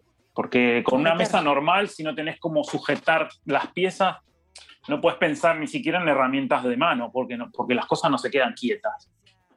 Y nos pareció una buena oportunidad eso. En principio también lo tenemos ahí en el taller para que la gente que venga y lo quiera lo pueda probar. No sé. Al principio teníamos uno y nos peleábamos a ver quién se lo queda. Lo tuve yo mucho tiempo en mi, sobre mi banco y, y lo usaba a prueba. Qué bueno, qué bueno. Me, me pareció un muy buen proyecto.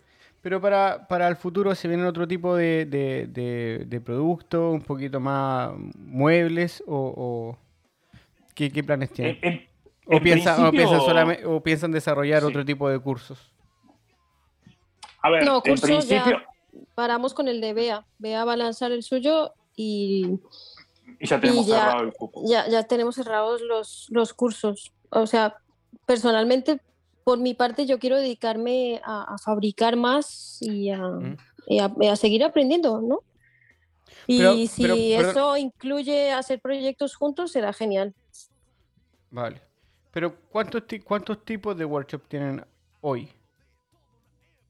Ahora está eh, los tres básicos, que dos básicos que es de tabla de quesos, eh, caja botellera, ¿Mm? luego está el que yo doy, talla de cucharas, tenemos la silla de Montessori de tres posturas, el, curso de Jorge de carpintería profesional, el del taburete. Tenemos a Chip Carving con Bernat, mm. eh, el de torno con Charlie Wood Barcelona. y el del cajón flamenco con eh, Nicolás. Son seis entonces. Seis y el de Bea. Seis más el, de Bea que lo va. ¿Cuándo se va a lanzar? Ahora el de Bea. En junio. en junio, ¿no? Finales de junio. Ah, bien. ¿Pero ya se publicó ya y hay gente que se anotó o todavía no se publica? Hay una lista de espera, ya lo pre-publiqué, hay una lista, hay una gente que se apuntaba a la lista y esos serán los primeros que tengan la oportunidad de apuntarse. Los afortunados. Qué bueno. Qué bueno. Pero la, la, idea es eh, eh, buscar un poco de equilibrio. Ya tenemos unos cursos ya montados, cada uno dará su curso y, y, por mi parte yo quiero fabricar más y creo que todos también tenemos ganas de, de fabricar y de, de poder vender nuestros productos.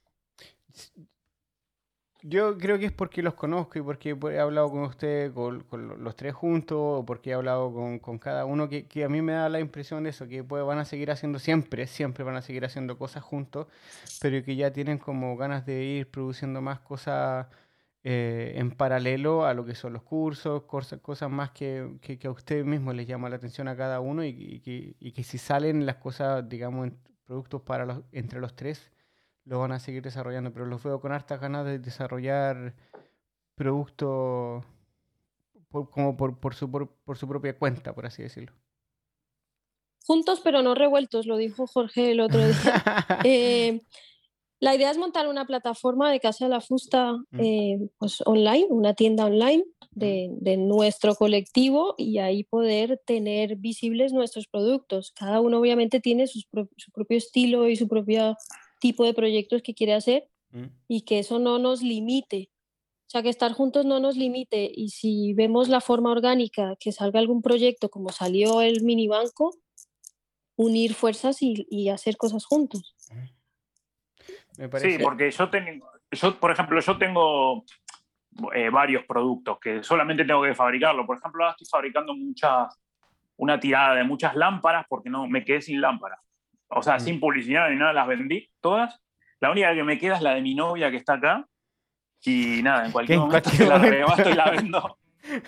Pero, pero sí, ahora estoy fabricando y, y nada, me, me voy a, las voy a hacer en, en, en muchos dif- diferentes tipos de maderas. Pero tengo mu- muchos productos. Tengo tablas, tengo un montón de cosas. Lo que sí es, sí que estuve pensando en este tiempo que son cosas simples, pero que me la paso súper bien haciéndola. Eh, la disfruto un montón. Porque también aprovecho mucho del material que hay en el taller. O sea, que no dejen sobras por ahí porque se las voy a liquidar.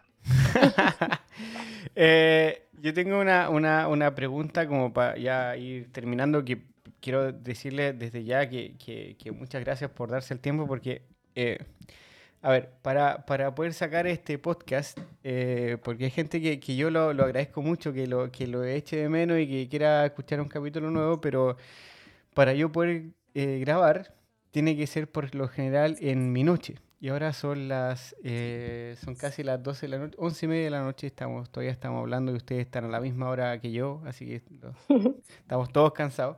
Pero a veces... cua- ¿Ebanistería o carpintería? Mira, me había olvidado la pregunta. Uy, Jorge, no empieces. No empieces. No, no, es ese- demasiado, ese- es demasiado ese- tarde. tema- estamos terminando, Jorge. Yo dije que ahora iba a ser la Y se, me última va a acabar, pregunta. se me va a acabar la batería.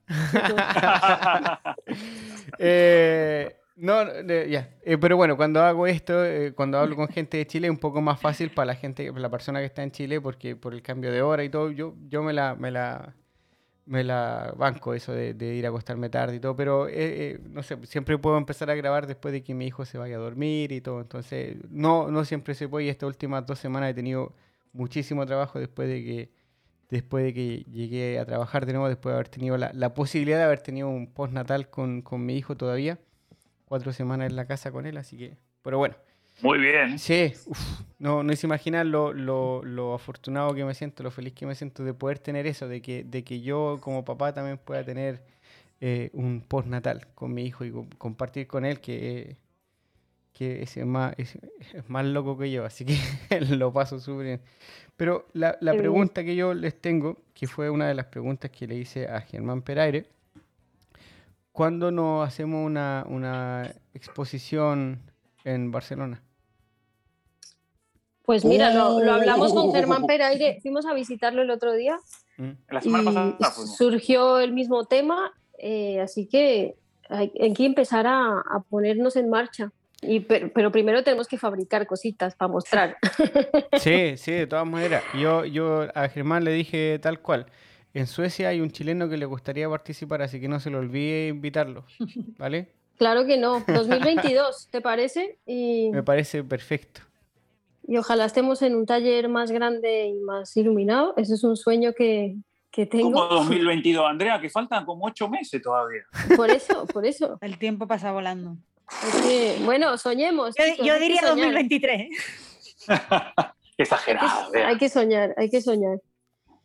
Pero, están bien ahí donde están. Lo haremos. A ver, si me, a ver si me voy un mes para Barcelona y, le, y le- les pecho un poquito de, de robo, un poquito Tú de... Pero cae cuando quieras, cae Acá te cuando puedes quieras. quedar, mira. Bueno, no, no se ve, ¿no? Pero acá hay una Yo, cama. lo único bueno, que hay una bicicleta que no es mía, pero acá te puedes quedar. Eso te No hay ningún problema. Gracias. Una habitación extra. Ah, Y otra cosa que te iba a decir, ¿Mm? em, el podcast en sueco, ¿no se te ha ocurrido hacerle unos subtítulos en español? Porque yo me muero de la curiosidad. No, de- prefiero, prefiero, con- prefiero contarlo yo aquí. No, no, no, Sí, por sí, sí, sí. favor. No, es la exclusiva. No, sea, a mí, a mí también me, me, Me han dicho por qué no lo hice en inglés. Eh, lo quiero hacer en sueco. Eh, es que también que siento que se necesita ese espacio aquí en Suecia. Hoy día he hablado con un colega que, que, que dijimos como que es lo mismo que pasa con este podcast en español, que tiene que haber un espacio donde se pueda hablar como la historia de las personas, la historia del, cotidiano, no tan solo técnicas, para técnica tienes YouTube, hay mil horas de solamente videos de, cómo hacer una cola en Milano, de cómo cortar madera y de todo, entonces a mí me llama mucho más la atención la historia que tienen ustedes, el coraje que han tenido de, poder desarrollar un proyecto por separado, juntos y seguir dándole hacia adelante donde encuentro que tiene que haber un, a veces se tocan temas eh, más, más profundos, temas más nerd, por así decirlo, que son más, más que solamente nosotros que nos gusta la madera vamos a entender. Además, yo creo que solamente la gente que le gusta la madera y los muebles escucha este podcast. Yo no, no tengo una, una ¿cómo se dice? Eh, auditores de que sean 100.000 semanales, no, no, no es esa cantidad. Yo con la cantidad que hay hoy estoy, estoy súper contento y que la gente lo, lo eche de menos también, pero siento que ese espacio también se necesita aquí en Suecia. Aquí en Suecia, mm. eh, lo creas o no, hay muchos eh, egos, hay muchos que quieren sobresalir y, y, se están olvidando de la gente que, de los que les enseñó, hay escuelas que se están cerrando, entonces eh, a mí me, me, me llama la atención, me preocupa, me desespera un poco, entonces eh, el podcast, eh, si bien no tiene la misma cantidad de, auditores como la que tiene en español, porque se va a escuchar solamente en Suecia, eh, se agradece mucho. Hay mucha gente que lo ha agradecido porque siempre sintieron que se faltaba ese espacio, pero nadie daba el puntapié. Hasta que llegó el Mateo y ahí empezó a hablar con la gente. y hablar, y hablar con la gente más que nada que que tiene un poquito más de, tradición, eh, que, han, aprendido, bueno, que tienen una especie de, fama gracias a sus conocimientos, que eso es lo, que, lo, principal. Tendremos que aprender sueco entonces. Sí. Exacto, el idioma, no, no les queda otra. Bueno, tocó. Un buen reto, un buen reto. Sí. vea, cuidado que veas en un año ya está hablando. No, sí, sí, vea en seis meses más ya hablar sueco. Y, en un año más la vamos a tener estudiando en Malmsted. Ojalá, ojalá. Sí, tienes que seguir los pasos de, de, de Joana, que también me dijo que sí que la puedo entrevistar, así que ojalá que, que esa entrevistar, conversar, conversar, conversar si yo no soy periodista. Conversar. Eh, chicos, yo les doy muchas, muchas gracias. ¿Algún eh, algo que se le ocurra a ustedes para, terminar? ¿Alguna pregunta? No, no la de banistería, carpintería, otra. ¿Algún, consejo, algún consejo, una pregunta para mí, para ustedes? Lo que ustedes quieran.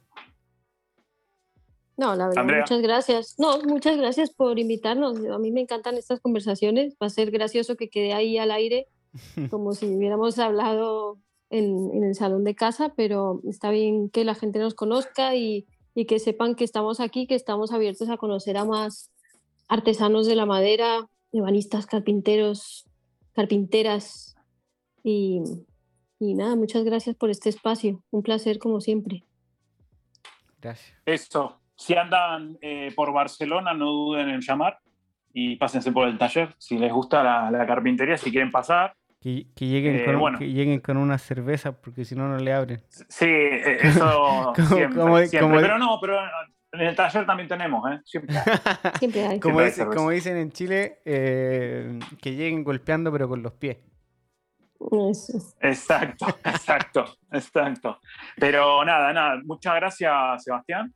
Beatriz, ¿está, ¿está viva? Sí. Viva y coleando. Ah. Eh, muchas gracias por la invitación. Sebastián. Y, nada, eh, seguiremos en esta, con esta costumbre de visitar talleres. A ver, apenas me suelten, ya andaré por ahí, a ver si podemos ir a Suecia. Cuando quieran. Me gustaría ir a Argentina. para el, norte de España, Argentina, a Chile, ¿por qué no? Si acabamos Argentina. Pero bueno, hasta que no se calme un poco lo del, lo del COVID. Mm, pero claro, eh, por ahí el año que viene, si está todo más tranquilo, eh, iremos acá, los tres. Ya sabe, ya, ya sabe el encargo que te tengo de Argentina, por si acaso, que no se te olvide.